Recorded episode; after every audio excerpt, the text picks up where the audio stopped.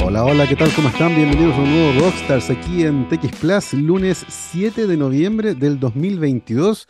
Son las 12 con 6 minutos y estamos comenzando una nueva semana de conversaciones alrededor de la ciencia y ya está conectada. Nuestra invitada de hoy aquí en el streaming es la doctora Angie Díaz Lorca, bióloga marina de la Universidad Católica de la Santísima Concepción y doctora en ciencias, convención en ecología y biología evolutiva de la Universidad de Chile. Actualmente es investigadora y académica en la Universidad de Concepción y también investigadora principal del Instituto Milenio de Biodiversidad de Ecosistemas Antárticos y Subantárticos, el BASE. Sus líneas de investigación abordan la biología, ecología molecular, evolución y biogeografía marina y además, como dato curioso, fue la primera mujer chilena en bucear en aguas antárticas Angie, ¿cómo estás? Bienvenida a Rockstars. Hola, Gabriel, mucho gusto. Muy bien, gracias por la invitación. Espero que me escuchen bien ahí. Se te escucha muy bien, Angie. Muchas gracias a ti por tomarte un tiempo en la agenda y conversar con nosotros. Vamos a ir revisando un poco de tu trayectoria, Angie, para entender cómo llegaste donde estás actualmente. Eh, y lo primero, ciertamente, sería preguntarte eh, de dónde salió esta idea tuya de estudiar biología marina. Cuéntanos un poco cómo llegaste a esa conclusión y cómo fue ese paso por esta carrera. Ya, eh, bueno, creo que tuve la suerte en ese sentido de reconocer muy, muy, muy temprano mis gustos. Creo que desde pequeña eh, eh, recuerdo, no sé, estar viendo los documentales de Jacques la fascinación por el mundo marino.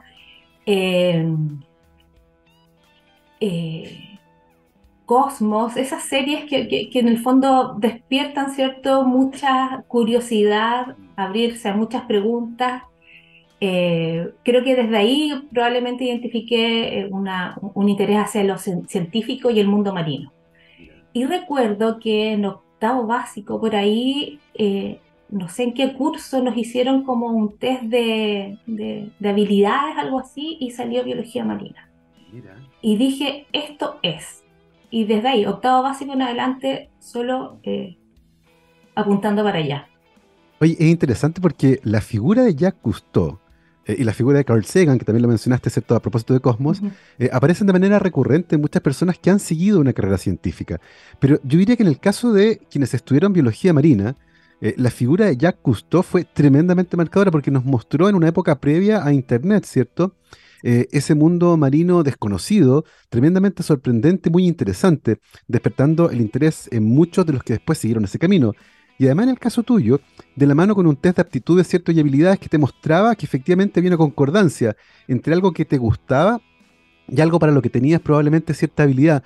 Eh, cuéntanos un poco, Angie, cómo fue, eh, porque muchas veces cambia, ¿cierto? La percepción que uno tiene de la carrera fuera y la percepción que uno tiene una vez que está adentro, porque las carreras son a veces más complejas de las que uno imagina. ¿Cómo fue enfrentarte a la carrera estando dentro ya ahí en la Universidad Católica de la Santísima Concepción? A ver, mira, te voy a contar una anécdota. De hecho, em, yo estaba enojada el primer año de biología marina porque tenía pocos ramos de biología marina. Eran ramos generales, ¿cierto? Química, física, eh, biología de introducción, pero no, no estaban los ramos que yo quería, a mí me gustaba la evolución. Después supe que se llamaba evolución, pero quería eso, conocer cómo la vida se había desarrollado, diversificado, etc. Entonces siempre recuerdo un profesor que decía, aquí está la, después me dijeron la Perigüín Díaz, por el curso de buceo, pero decía, aquí está la Perigüín Díaz, tan enojada que estaba y se quería ir. Encontró su lado. Y sí. Entonces, claro. Eh, eh, eso también pasa harto con quienes siguen carrera científica. Eh, eso de enfrentarse, oye, pues yo quiero clonar genes, o yo quiero bucear, o yo quiero, no quiero aprender óptica, no quiero aprender álgebra, quiero hacer esto otro que está allá. Y la verdad hay que tener un poco de paciencia. ¿En qué momento, Angie, pasó eso de reencontrarte con la carrera y darte cuenta que sí estabas en el lugar apropiado?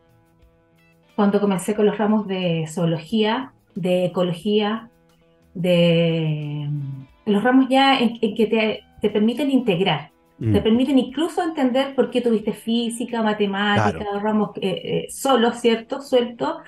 Eh, ahí fue como que fui integrando y, dándome cuenta. Y además, bueno, cuando tú tienes la posibilidad de, ingresar a trabajar al laboratorio, Mm, a no solo conocer al profesor en clase, sino que incorporarte, ir a su laboratorio, ver lo que hace, cómo lo hace, mm. cómo desarrolla conocimiento. Eso, y ir a terreno. Eso fue para mí. Sí, de hecho, de, ese, de esa anécdota que contaba de este famoso apodo tuyo, ¿cierto? Pirigüín Díaz, eh, uno puede concluir que tu contacto con el agua y tu vida, ¿cierto? Submarina eh, alcanzó rápidamente cierta relevancia. ¿Tú habías buceado antes de entrar a la carrera o buceaste solo una vez que había entrado? ¿Cómo fue esa primera experiencia buceando?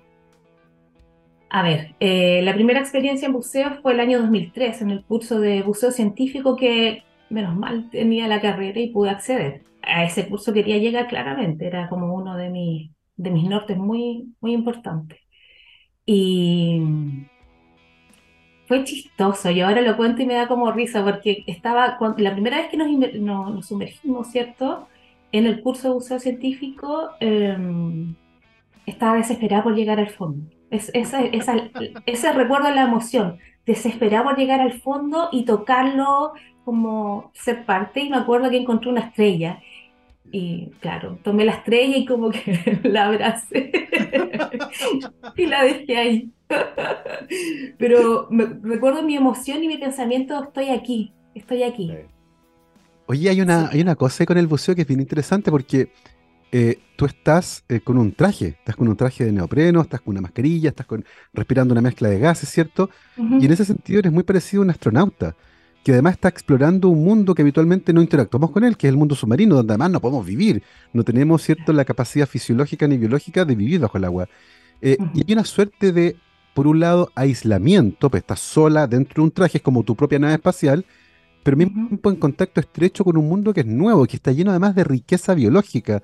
¿Cómo, es esa sensación de estar bajo el agua? Yo, por ejemplo, nunca he buceado, nunca he sentido esa suerte de, por un lado, soledad, de estar separado del resto de lo humano, pero al mismo tiempo contacto estrecho con la naturaleza. ¿Cómo, cómo se disfruta ese momento? Hoy, bueno, yo creo principalmente es una experiencia muy particular, ¿cierto? Es, de cada persona. Yo recuerdo, por ejemplo, en este mismo curso que tuve compañeros que no pudieron acostumbrarse al traje.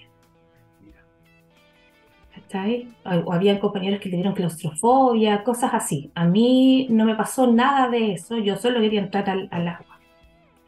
Y sí recuerdo, o, la experiencia de, bucear también da una, una pizca de miedo, porque me, sentirte en un ambiente que no es el tuyo, lo bueno es que la mezcla de aire no, se siente la diferencia. La única quizás incomodidad es que tú respiras, exhalas y, inhalas por la boca, mm. Pero no hay una diferencia, nada. Pero sí estar abajo y darte cuenta de lo inmenso del océano, como que también da un poquito como de, de nervios, como sensación extraña pero fascinante derechamente fascinante. Vamos a seguir conversando sobre buceo un poquito más adelante, pero ahora me gustaría, Angie, eh, como aterrizar un poco la conversación en lo que tiene que ver con, con esas áreas de interés, porque ciertamente biología marina es una carrera tremendamente amplia y uno se puede fijar en distintas cosas. Y tú manifestaste desde temprano un interés muy grande por la evolución y también por el buceo. Eh, cuéntanos un poco hacia el final de la carrera, ¿qué áreas de la biología marina fueron las que más te llamaron la atención? Eh, las áreas que me interesaron mucho fueron ecología, evolución, esas dos principalmente. Mm. Em, comencé, ya hice mi tesis en un tema que ya no sigo, pero me permitió hacer mucho buceo. Buceamos casi todas las semanas que estaba estudiando estadios tempranos de, de capos. Eh, claro, y había que entender un poquitito procesos que permitían a, los huevitos de la mm. jaiba, ¿cierto? finalmente llegar al sustrato. Mm. Tú sabes, esa es la etapa más crítica de los animales marinos, ¿cierto? Fecundación en el océano, en el mar y pasar mucha depredación y finalmente son pocos los que logran asentarse y llegar al sustrato. Mm. Entonces era más ligado quizás hacia la ecología y biología, pero desde ahí siempre ligada al, al mar, a, entender procesos, a entender cómo, cómo, cómo la vida ocurre, ¿cierto? Sí, que son, que son preguntas antiguas y súper complejas. De hecho, hace muy poquito tiempo atrás, una semana yo creo, salió el que debe ser el primer artículo científico que de manera clara eh, termina por entender el ciclo de vida de la anguila europea. Durante mucho tiempo se sospechó que iban a parear ahí en el mar de los sargazos, pero costó poner GPS, costó seguirlo, y recién hace una semana atrás se encontró evidencia clara y contundente, ¿cierto?, que confirmaba lo que se sospechaba, eh, lo que muestra lo complejo que es la vida dentro, dentro del océano. Em, Angie, hay algo bien particular. Eh, tú eres bióloga marina en un país que tiene miles de kilómetros de costa. Eh, y, pero aparentemente nuestro vínculo con el océano como que no, no tiene un correlato con eso, como que la relevancia que tiene geográfica, cuando uno mira el mapa de Chile, tú dices, este país debería estar súper metido en el mar. Y la verdad que, que uno lo mira después de adentro y dice, la verdad no estamos tan conectados con el mar aparentemente. Tú como bióloga marina, como profesional del área, ¿cómo ves esta relación de Chile con su mar? Qué buena pregunta, Gabriel, porque de verdad que eh, merece un análisis quizá más, más extenso. Eh, eh, yo creo que lamentablemente todavía no tenemos una relación muy, muy cercana de, cercanía, de, de, que de verdad es nuestro, ¿cierto? Y, y, es netamente o quizás mayormente un, vemos, lo vemos a muy general como un espacio que nos permite, eh, nos da recursos, ¿cierto? Mm. Es importante económicamente y, y, la utilidad o la afinidad y cosas más, más finas como que no se desarrollan mucho. De hecho, mm. yo te digo que a nivel incluso familiar y de muchos cercanos, eh, defender querer estudiar biología marina fue un tema, porque nos faltaba la pregunta para qué y qué hacen y a quién le importa poco. Entonces sí, em, y eso es algo que una vez estando adentro, claro, se torna también un desafío eh, y ahí, claro, hay uno, lo bueno es que, bueno, ahora los proyectos te permiten y exigen en realidad hacer un poco de vinculación y eso ha sido mm. súper bueno porque hay que em, a medida que uno conoce, ¿cierto? Eh, ejerce o puede provocar un, sentido de pertenencia, conocer, querer, generar más afinidad. Y de ahí eh, probablemente con los niños entrar a, las etapas más tempranas de la formación y generar esa, afinidad es como la tarea. Lo bueno es que hay, varios institutos, hay varias instancias que están preocupadas de eso hoy en día, pero sí yo creo que todavía falta, falta eh, poner más, no sé si recurso, más énfasis y verlo en realidad como algo que de verdad es, es, es muy esencial. No solo el generar conocimiento y, y, posicionarnos en un, en un ambiente netamente científico, sino que bajar y, masificar el conocimiento y, la cercanía, generar las emociones, permitir que la gente se, eh, viva, viva más. Sí, claramente, nos falta cierto reforzar ese vínculo con el maritorio, sentirlo como propio, como tú decías, no solo como ese paisaje que está ahí del cual uno puede sacar recursos y eventualmente irse de vacaciones. Eh, ese vínculo más profundo, un país que tiene eh, una presencia mm, eh, gigantesca de esta línea costera, ¿cierto? Que entre otras cosas tiene que ver con nuestro clima, con nuestros recursos, nuestra forma de ser, tal vez. Falta ahí ciertamente acentuar ese vínculo. Em, Angie, al finalizar la carrera, ¿tenías súper claro que lo tuyo era hacer un doctorado? Eh, y, que lo ibas a hacer en esa área en particular. Cuéntanos un poco cómo fue esa experiencia eh, de venirte a Santiago a hacer tu doctorado en esa área en particular. A ver, fue como siempre, quizás un poquito de suerte, ¿cierto? Tener un poco claro más o menos eh, qué área en general me gustaba. En ese tiempo, Internet no era como hoy en día, ¿cierto? Me acuerdo que había, para leer un paper había que bajar, no me acuerdo qué cosa, y mandar un correo, era una cosa muy, muy, muy atadosa. Pero en, en el último año, eh, no me acuerdo a quién tuve que pedirle un paper que trabajaba en el programa doctorado en Ecología y Biología Evolutiva de la Universidad de Chile. Y ese nombre dije, eso es unir la ecología que yo ya venía haciendo la evolución, tratar de responder preguntas y sí. Ahí yo diría que ese fue como, ahí puse como el ojo en, la Universidad de Chile en ese sentido, o, en esa área y ese programa en especial. Em, luego como me acerqué, estaba haciendo mi tesis con, el doctor Álvaro Palma en, estos, en estas jaivitas, ¿cierto? En estos decapos.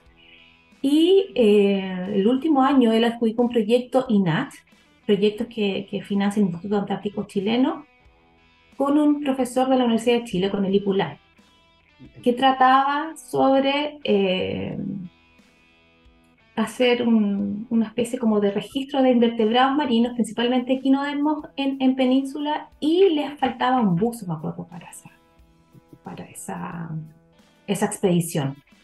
Y justo yo había hecho el curso de buceo y me fue súper bien.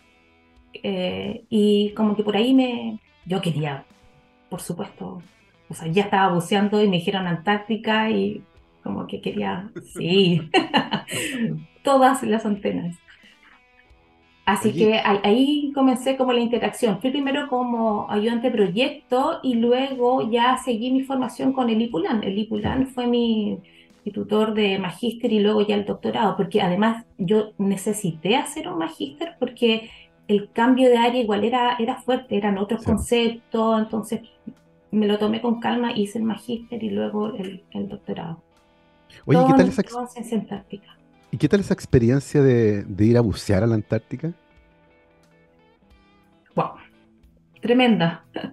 Desde varias, desde varias aristas, porque yo soy chiquitita, el equipo que necesitamos para hacer buceo es un traje seco, es mucho más incómodo, mm. no habían tallas. Aquí en Chile las tallas que se venden los trajes suelen ser para hombres, no para mujeres más bajitas, etc. Entonces como que varias cosas. Eh, llegar allá, darme cuenta que era la única mujer que estaba en el buque, eh, por lo tanto como que sentía muchas miradas, iba a bucear y tan chiquitita y mujer, y oh, era como tanta cosa que era mucha, mucha presión. Y además, eh, bueno, esto ya es una anécdota, principalmente el primer buceo que fue cerca de Vacio Higgins, estaba en el ámbito del buceo, ¿cierto? Mm. Eh, dentro de, de, las complejidades que tiene, además de adaptarse al traje, buceo en agua, en agua fría, eh, regulador anticongelante, etcétera, está la fauna. Y hay una especie, que es la foca leopardo, que es conocida como la matabús. Ah, chuta. Sí.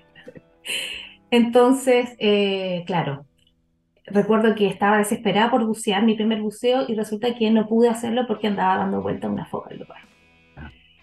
Entonces eh, tuvimos que esperar varias vueltas y luego ya por fin pude meterme al agua y la sensación, más allá del frío, la mm. sensación fue la misma que tuve acá en, Lenga cuando, cuando entré al agua. Es como, estoy aquí, lo mm. logré y esa sensación como teníamos que trabajar, había que eh, eh, hacer una transecta, tomar animales, y trabajo científico, pero recuerdo que ese primer buceo en particular estuve muy eh, desconcentrada del trabajo porque recuerdo que quería mirar a todos lados y la visibilidad, Gabriel, es fantástica, una visibilidad tremenda. Entonces, eso recuerdo como la, la desconcentración porque quería mirar, mirar, mirar, mirar. Y eso muy emocional mi, De hecho, yo recuerdo a principios de este año, cuando encontraron el Endurance, el barco de Shackleton unido, y una de las cosas que uno mira decía, la, esto se ve como en HD, como si estuviera acá mismo, porque esas aguas, la claridad que había para mirar debajo era impresionante, así que me imagino esa primera experiencia, ¿cierto? Estar eh, ahí en esas aguas, donde aparentemente la visibilidad es gigantesca, porque eh, las imágenes del barco eran de verdad espectaculares.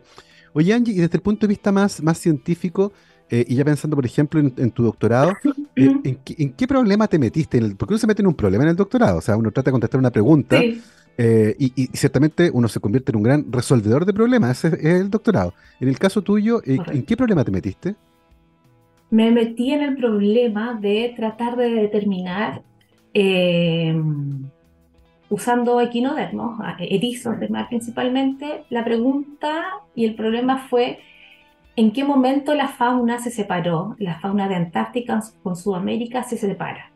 Porque hasta ese entonces, ¿cierto? Está, la información con que contábamos es que los continentes se separaron hace 30 millones de años aproximadamente. Y desde ahí la eh, Antártica se aísla, se forma el océano austral, etc. Y estas condiciones muy, muy, muy eh, puntuales, ¿cierto? Para un tipo de fauna o biota eh, también bien particular. Entonces no habían datos o no habían registros de, ok, los continentes se separaron hace tanto, ¿cuándo se separó la fauna? Entonces ahí comenzamos con herramientas moleculares a, estimar tiempos de divergencia, etc. eso. Em, ¿Qué, cosas aprendieron de, ese análisis, por ejemplo? Que la fauna se separó muy, muy posterior a la separación de los continentes. Y ahí surgen las nuevas preguntas y cómo tratar de entenderlo. ¿Y, cómo se entienden esos procesos? Porque uno podría pensar, ¿cierto?, que ocurre la separación, hay algunos animales que ya vivían, ¿cierto?, en el territorio antártico cuando todavía estaba unida la placa sudamericana, eh, y por lo tanto, a medida que se separa, hay cambios en el clima y una suerte de especialización, ¿no? Pero, pero parte originalmente siendo eh, los mismos animales que estaban cuando estaban unidos los continentes. Eh, esa especialización, por ejemplo, desde el punto de vista evolutivo, ¿en qué aspectos se nota? A ver, la separación, claro, como bien dices tú, se, parte como que el ancestro común, ¿cierto?, de especies que hoy habitan Antártica y Sudamérica estaba en ese territorio compartido. Una vez que se separan los continentes, en algún momento debió comenzar el proceso de especiación, mm. de separación. Lo que nosotros estimamos y que es relativamente congruente con, varios modelos de estudio con otras especies en el fondo es que la fauna se separó hace como 5 millones de años. Ah. Muy posterior a la separación física de los continentes. Y ahí las, las explicaciones eh, rodean básicamente los procesos oceanográficos, la instalación de una corriente, cuando se instala el océano austral y eh, también entender que eso es algo que, bueno, que, que, siempre fascina, ¿cierto? Que los procesos de especiación, todos los procesos que tienen que ver de forma natural con nuestro mm. planeta son a escalas de miles a millones de años. Y de ahí, cierto, es que podemos saltar a la problemática actual con el cambio climático. Entender y darle énfasis a que los cambios son muy lentos de manera natural en nuestro planeta, eso es lo que siempre ha, llamado mucho la atención.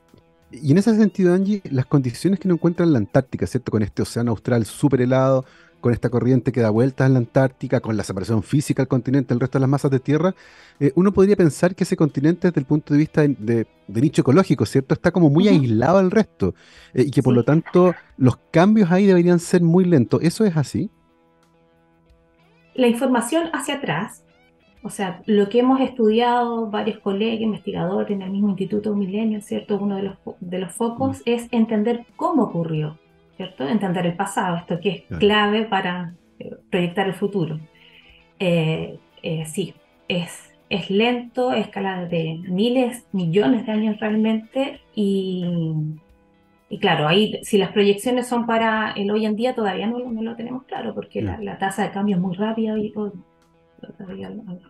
de, de, hecho, vamos a conversar justamente de la vuelta a esta pausa musical, vamos a conversar sobre los cambios que vienen y particularmente a tratar de entender el rol que la Antártica, el territorio antártico chileno y su investigación eh, nos brinda como insumo de información con respecto a los cambios que podrían ocurrir, por ejemplo, de la mano de la crisis climática.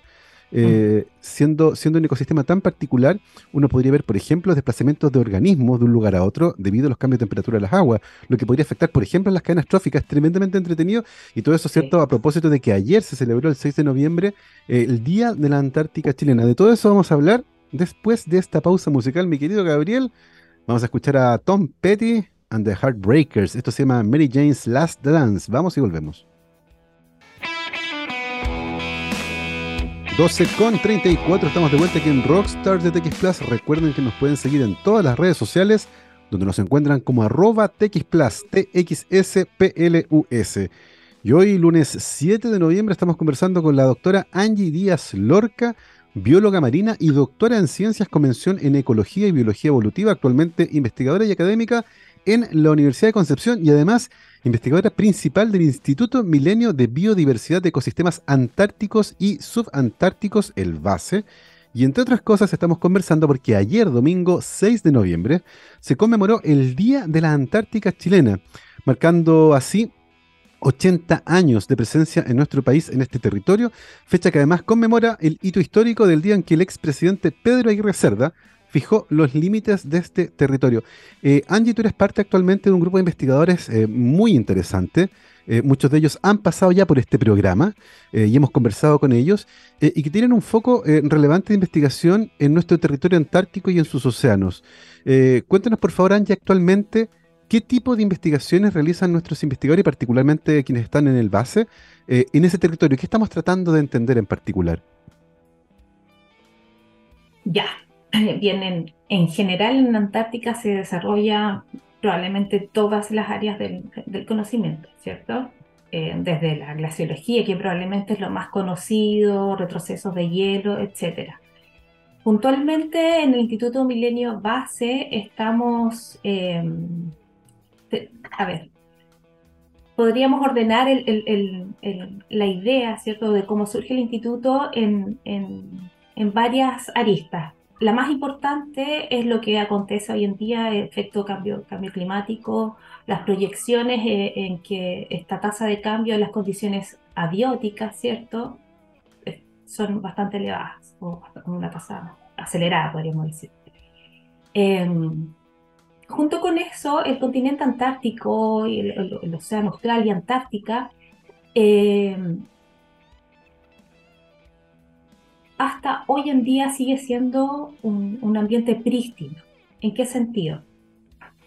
Eh, bueno, de hecho, ahí surge también un poco los, términos como laboratorio natural, pero en este sentido, cambio climático, eh, el continente antártico es el único lugar en el planeta donde la acción directa del hombre no, no está. Sí están sus efectos indirectos, ¿cierto? Pero no está, no, está, no, está nuestra sociedad emitiendo, lamentablemente, plástico, etcétera, miles de cosas. Entonces, en ese sentido, podemos excluir esta forzante para entender cómo la biota, la fauna, ha evolucionado sin esta, sin esta, eh, esta, problemática gigante. Desde ahí, yo diría que lo básico, eh, básico entre comillas, mm. muy entre comillas, porque eh, es sumamente importante. Lo básico es entender cuál es la biodiversidad del ambiente. Y es algo que yo siempre digo, me gusta contarlo en clase, etcétera, las últimas proyecciones o las últimas publicaciones con suerte estiman que conocemos alrededor del 15 al 20% de nuestra biodiversidad. ¿Ya? Entonces es algo que, no sé, el último paper que hace un, un, compendio importante dice que son 13% en tierra, 8% en océanos en general, a escala global. Asumo que en 10 años, 11 años, probablemente hemos avanzado en un 2%, pero aún así, con suerte, conocemos el 20%. Y desde ahí, ¿cierto? Eh, surge, hay, varias cosas apremiantes. Mm. Saber qué tenemos y en Antártica, o nuestra, entender cómo, cómo evolucionó, cómo, cómo se adaptó al ambiente para, una vez que mm. tenemos esa, ojalá ese escenario claro, poder decir, ok, ahora metamos todos estos cambios y tratemos de proyectar cómo va a cambiar. E, el programa es tremendamente complejo. Tú mencionas que conocemos muy, muy poquito de lo que, de lo que hay en general en nuestro, en nuestro planeta. Y el gran problema es que lo que no se conoce no se cuida. Uno ni siquiera se dio cuenta que lo perdiste. Eh, y por lo tanto, cuando ya nos damos cuenta, puede ser tremendamente tarde, porque además pueden ser indicadores de que hay cosas que están ocurriendo ahí eh, y que no son muy buenas. Eh, en ese sentido, Angie, da la sensación de que hoy en el mundo, y considerando cómo están funcionando la sociedad de los países y los gobiernos, llama mucho la atención que el Tratado Antártico haya sido tan exitoso, en el sentido de que da la sensación de que nadie se ha arrancado con los tarros. Todo el mundo tiene muy claro que la Antártica es un continente dedicado a la paz y a la ciencia. Eh, ¿Cómo ven ustedes como investigadores, cierto, la mantención de este estatus en la Antártica? ¿No hay presiones, no hay grupos presionando porque eh, se relajen un poco estas normas, se permita, por ejemplo, explotar comercialmente el territorio? ¿Cómo, cómo perciben ustedes que se mantenga en el tiempo que la Antártica sea percibida como un territorio de paz y ciencia? Bueno, eh, lo primero es decir que es extremadamente positivo, ¿cierto? O sea, por todo lo que te acabo de contar, que tengamos este tratado eh, eh, es vital. En términos generales y quizás solamente desde política internacional, me parece que el Tratado Antártico es el único o, un muy buen ejemplo mm. de que la colaboración internacional puede funcionar, ¿cierto? Eso eh, creo que eso no, nos debería eh, eh, enorgullecer como, como, como civilización. Es un buen ejemplo. ante todos los cambios que creemos que van a ocurrir, el vigor del Tratado Antártico también es, fundamental. Ahí sí surgen probablemente algunas, algunas problemáticas en, en, el sentido de que también, si bien es un buen ejercicio, concertar, hacer política, ¿cierto? Ya a nivel internacional, claro, ahí tiene otras, otras dificultades que lamentablemente, obviamente, escapan a, los científicos. Y desde ahí es algo que, volviendo al Instituto Milenio Base, es algo que creo que es un, un, buen plus.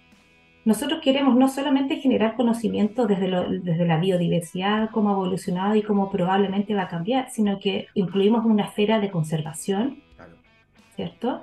Y además está la esfera de gobernanza. Hay abogados eh, que, que, trabajan y, participan en las reuniones consultivas de Tratado Antártico para no solamente tratar de salirnos de generar conocimiento, sino que cómo este conocimiento lo tenemos que amoldar para sensibilizar la toma de decisiones. Mm, creo que es lo que hay que hacer, ¿cierto? No, no, no, no, es lo nuestro directamente como bióloga, pero sí incorporar en estos equipos multi e interdisciplinarios el, cómo nos vamos pasando la información mm. vital, clave, desde las personas que saben cuáles son las temáticas que, que, que, importan para ir a, a, representar a, mm. a, nuestro país, a las reuniones consultivas, etcétera, y además unar fuerzas, porque necesitamos, como es colaboración, necesitamos que otros países opinen lo mismo.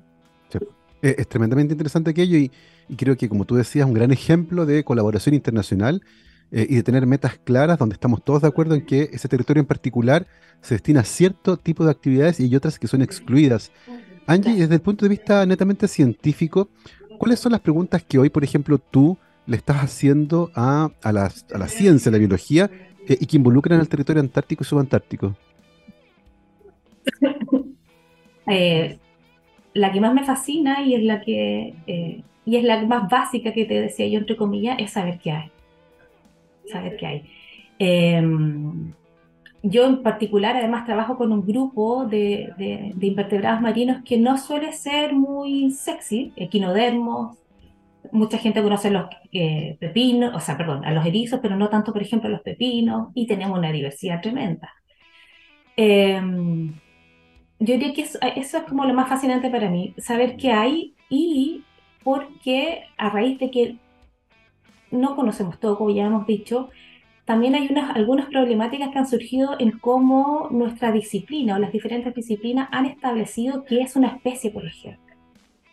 Y desde ahí voy a lo que yo, yo hablo harto esto últimamente, las especies crípticas algo que visualmente decimos, ah, esto es eh, Tetrapicus niger o no sé, una especie puntual, hacemos análisis moleculares, genéticos y nos damos cuenta que no, aquí hay más de una entidad.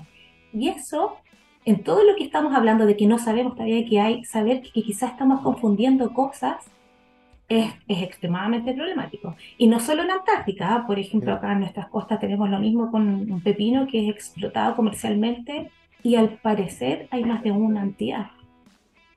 Oye, es tremendamente interesante porque la genética eh, y la metagenómica nos abrió una ventana a un universo súper complejo. Recuerdo hace poco un artículo eh, de una planta en particular que los nativos del lugar tenían dos nombres distintos y según los científicos era la misma especie. Y cuando van a hacer análisis moleculares descubren que, sorpresa, eran dos especies distintas. Eh, y lo que nos lleva a un problema porque la morfología puede decir una cosa y la genética puede decir otra. Sobre todo entendiendo que el fenotipo de un organismo no es pura genética, también está la influencia del ambiente.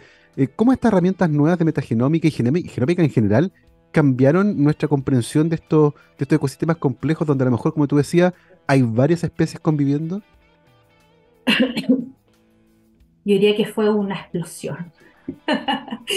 Nuevamente, algo que es entretenido, ¿cierto? Para nosotros, los científicos, que, que, darte cuenta que quieres investigar algo y después te das cuenta que en realidad hay tres, cuatro posibilidades o no era nada de lo que habías pensado y, y, y, empiezas a, a, tratar de, de, entender. Em, la incorporación de las técnicas moleculares y genómicas ha sido vital para volver a replantear cómo conocemos la biodiversidad, ¿cierto? Y junto con esto, como algo, algo también acabas de mencionar, no solo las herramientas climáticas, perdón, no solo las herramientas moleculares, sino que también, por ejemplo, eh, este, técnicas más eh, computacionales como poder estudiar, hacer modelos de distribución de especies o incorporar modelos de distribución de especies, incorporar cómo es la filogenia, las relaciones evolutivas de las especies, ayuda o permite poder entender qué tan complejo puede ser estos escenarios de cambio.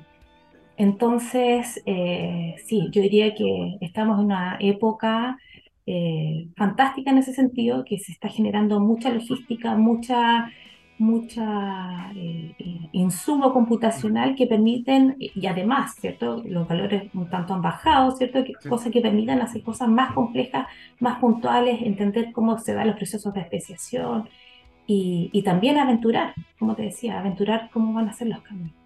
Tal cual, de hecho, hace poquito eh, veíamos eh, Mini Ion, un dispositivo del tamaño de una cajetilla de cigarrillos que puedes llevar a terreno y secuenciar in situ. Algo que hace 20 o 30 años atrás eh, nos tocó secuenciar con secuenciadores de vidrio de este porte, una cosa tremenda. Bueno, ahora la tecnología permite este tipo de cosas, hacer preguntas que además complejas. Em, Angie, hoy comenzó en Egipto la COP27, con expectativas súper altas con respecto a lo que se puede hacer.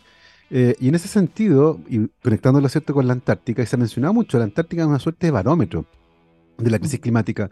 Eh, y muchas veces los cambios que podemos ver eh, en ese lugar en particular, entendiendo que no hay actividad humana, pueden ser atribuidos a todos estos factores externos que están vinculados ciertamente con el cambio climático. Em, ¿cómo, ¿Cómo visualizas tú la estabilidad de estos ecosistemas actualmente? En el fondo, ¿ya es posible ver algún efecto de la crisis climática sobre la fauna antártica, sobre los ecosistemas antárticos. Eh, ¿Cómo lo ven ustedes desde el punto de vista de la investigación? ¿Ya hay ciertos impactos que se pueden percibir o, todavía está relativamente aislado el territorio antártico de aquello? No, lamentablemente no. Ya hay señales. Yo diría que probablemente una especie icónica en la cual se ha desarrollado más, eh, más, más conocimiento es el krill antártico, Fauce superba, eh, porque eh, es considerada especie clave para toda la trama antártica marina, ¿ya? Entonces, em, en esta especie, por ejemplo, eh, es además un recurso, es explotada, está regulada, pero es explotada, pero además eh, es una especie que tiene su ciclo de vida adaptado a las condiciones antárticas. Entonces, por ejemplo, tiene varios estadios larvales, pone los huevitos o libera los huevos y su ciclo de vida está adaptado para que el último estadio larval llegue cuando está la máxima extensión del hielo marino que se forma en invierno. Con el aumento de las temperaturas, ese hielo marino ya no, ya no crece tanto, entonces reduce ese, esa porción y por lo tanto menos alimento. Entonces eso directamente eh, afecta los tamaños poblacionales del krill. ¿Ya? Eh, junto con eso, otro efecto es que como ya no crece tanto el hielo marino y hay más incidencia, entra más luz y por lo tanto más fotosíntesis, el tipo de productividad primaria, las especies que, eh, que, crecen poblacionalmente con esa mayor intensidad de luz son de un tamaño distinto al que, del que se alimenta un fauci. Entonces tampoco tiene eh, el alimento mm. preferido del tamaño. Claro y eso está afectando un poco las tramas tróficas. Por otra parte, tenemos colegas también en el Instituto Base que están estudiando eh, insectos, moscas. Se sabe que una especie probablemente proyecciones a cambio climático con el retroceso de los hielos y más hábitats disponibles van a aumentar su distribución.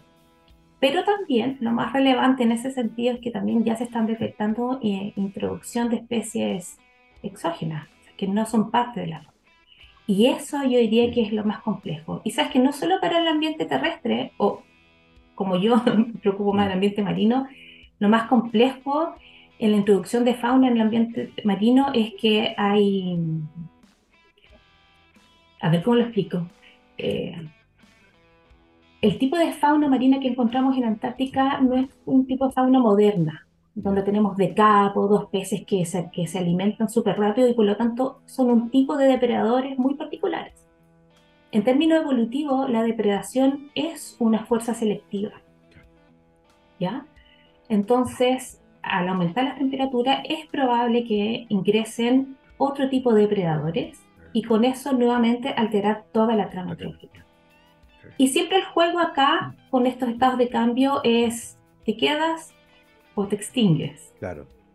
Eso es. No, es, tremendo lo que nos cuenta Angie. Y, sobre lo mismo, y considerando lo complejo que es entender estos escenarios de cambio, la extensión del territorio antártico chileno y de la Antártica en general, em, el tiempo en que se pueden hacer las expediciones, porque uno puede estar en expediciones todo el año en la Antártica tampoco, hay cierta época que parte, entiendo, muy pronto, ya comenzó, ¿cierto?, expediciones antárticas. Eh, ¿Cómo visualizas tú el volumen de investigadoras e investigadores y la cantidad de investigación que estamos haciendo actualmente en la Antártica para contestar estas preguntas tan complejas? Eh, ¿Cómo lo ves? ¿Estamos bien? ¿Nos falta todavía? Entiendo que el INACH también hace esfuerzos súper importantes para coordinarse con los investigadores. ¿Cómo, lo, ven, lo ven ustedes? Yo la verdad es que, bueno, si, hago como la reseña del 2006, mi primera expedición, única mujer, hoy en día de partida ya el, tema es mucho más paritario. Hay mujeres desarrollando y realizando ciencia o todas las funciones eh, que, se pueden, que se hacen allá. Por ese lado, bien. Y también eh, yo encuentro que el esfuerzo que hace el Instituto Antártico Chileno por no solamente responder a temáticas eh, generales como la paridad, sino que generar ciencia, generar ciencia de punta, eh, van bien, yo creo que van encaminadas. La misma adjudicación del Instituto Milenio, que fue el año pasado, también creo que es una buena señal en que en realidad las, el país tiene como meta relevante participar de verdad en esto. Y otra cosa muy relevante, creo yo, no solo desde el instituto o los esfuerzos que hace el mismo Instituto Antártico Chileno, es, es preocuparse por no solamente generar ciencia o conocimiento desde Santiago, sino que incorporar a las regiones, ¿cierto? Eh, eh, demostrar que hacemos eh, ciencia de excelencia desde las regiones y también que desde las regiones estamos muy mm. interesados y interesadas en formar capital también, formar gente. Sí, no, es bien interesante ahí el rol que los institutos milenios están teniendo, particularmente a la hora de eh, también sacar un poco de los journals y de los laboratorios lo que van encontrando, ¿cierto? Vincularlos con la comunidad, que tiene un papel también tremendamente relevante para que estos temas sean considerados políticamente relevantes. Hay una cadena acá de cosas que están unidas. Eh, pensando en el futuro, Angie, eh, tú nos contabas que estás muy interesada, ¿cierto?, en entender la biodiversidad, usando distintas herramientas, se han encontrado con sorpresas súper interesantes. Eh, ¿Cómo ves el futuro de tu línea de investigación? ¿Hacia dónde crees que apunta? ¿Aparecen preguntas nuevas en el horizonte? ¿Cómo viene la cosa para el futuro? Ay, qué interesante. Bueno, nosotros estamos recién iniciando, yo creo que tenemos al menos 10 años, pero creo que eh, lo más relevante probablemente es, ojalá, poder hacer publicaciones directamente que sean más, más inclusivas, con distintos factores, altas especies, cosa de poder tener respuestas más robustas ante los eventuales cambios. Eh, yo creo que vamos a seguir conociendo nuestra biodiversidad, ¿cierto? Eh, en términos ya netamente, como desde, mi área de interés, creo que las preguntas tienen que ir más adelante hacia eh, cuáles son los procesos de selección, qué, qué, qué es lo clave ya que podemos incorporar ¿cierto? herramientas genómicas. ¿Qué procesos o qué factores son los que eh, en la historia evolutiva de otros grupos han sido claves para gatillar diferenciación o proceso de especiación o en su contrario, ¿cierto? Eh, el que no puedan habitar ahí. Hay un tema ahí súper relevante con, por ejemplo, cuando se congela o baja las temperaturas del océano austral y está toda esta familia de peces nototenios, ¿cierto? que son los únicos que lograron sobrevivir porque se adaptaron demasiado al ambiente, pero hubo una tasa de extinción importante también. Entonces, ejemplos de esto hay en, la historia de, la vida, pero conocerlas y entenderlas sobre todo y ahí proyectarlas es, el desafío. Yo creo que ahí vamos a estar bastante entretenidos. Sí, absolutamente. Hay mucho tiempo y preguntas interesantes para hacer. Y esperamos que les vaya muy bien, porque ciertamente entender lo que está ocurriendo en ese ecosistema tan particular tengo la sensación que va a ser tremendamente importante para estar eh, alerta, al día, ¿cierto?, con eh, lo que está ocurriendo, por ejemplo, con la crisis climática, porque ciertamente la Antártica se ha convertido en un gran barómetro de la salud de nuestro planeta. Son las 12.55 y estamos llegando al final de esta conversación y queremos agradecerle a nuestra invitada de hoy por su disposición y simpatía para contarnos lo que están haciendo tanto ella como sus compañeros y compañeras investigadoras del BASE, ¿cierto? El Instituto Milenio de Biodiversidad de Ecosistemas Antárticos y Subantárticos. Les recuerdo que conversamos hoy con la doctora Angie Díaz Lorca, bióloga marina, doctora en Ciencias, Convención en Ecología y Biología Evolutiva y además académica e investigadora en la Universidad de Concepción. Angie, muchísimas gracias por habernos acompañado hoy. Muchas gracias a ustedes, fue una conversación muy entretenida, muy amena y quiero invitar a todos y a todas quienes hayan escuchado, estén viendo esto, quienes nos visiten también en las redes sociales, arroba Instituto Milenio Base. Y nada, yo feliz para una nueva oportunidad. Maravilloso. Cuando tengan algo interesante que contarnos, cuenten siempre con nosotros. Nos vamos como siempre con música y con efeméride, porque el 7 de noviembre, pero de 1983, la banda Yes publicó su álbum 90-125, marcando el regreso de John Anderson eh, a cargo del micrófono de la banda. Y de ese álbum vamos a escuchar el hit, uno de los más conocidos de Yes, Owner of a Lonely Heart. Nosotros nos vamos, que estén muy bien, cuídense. Chao, chao.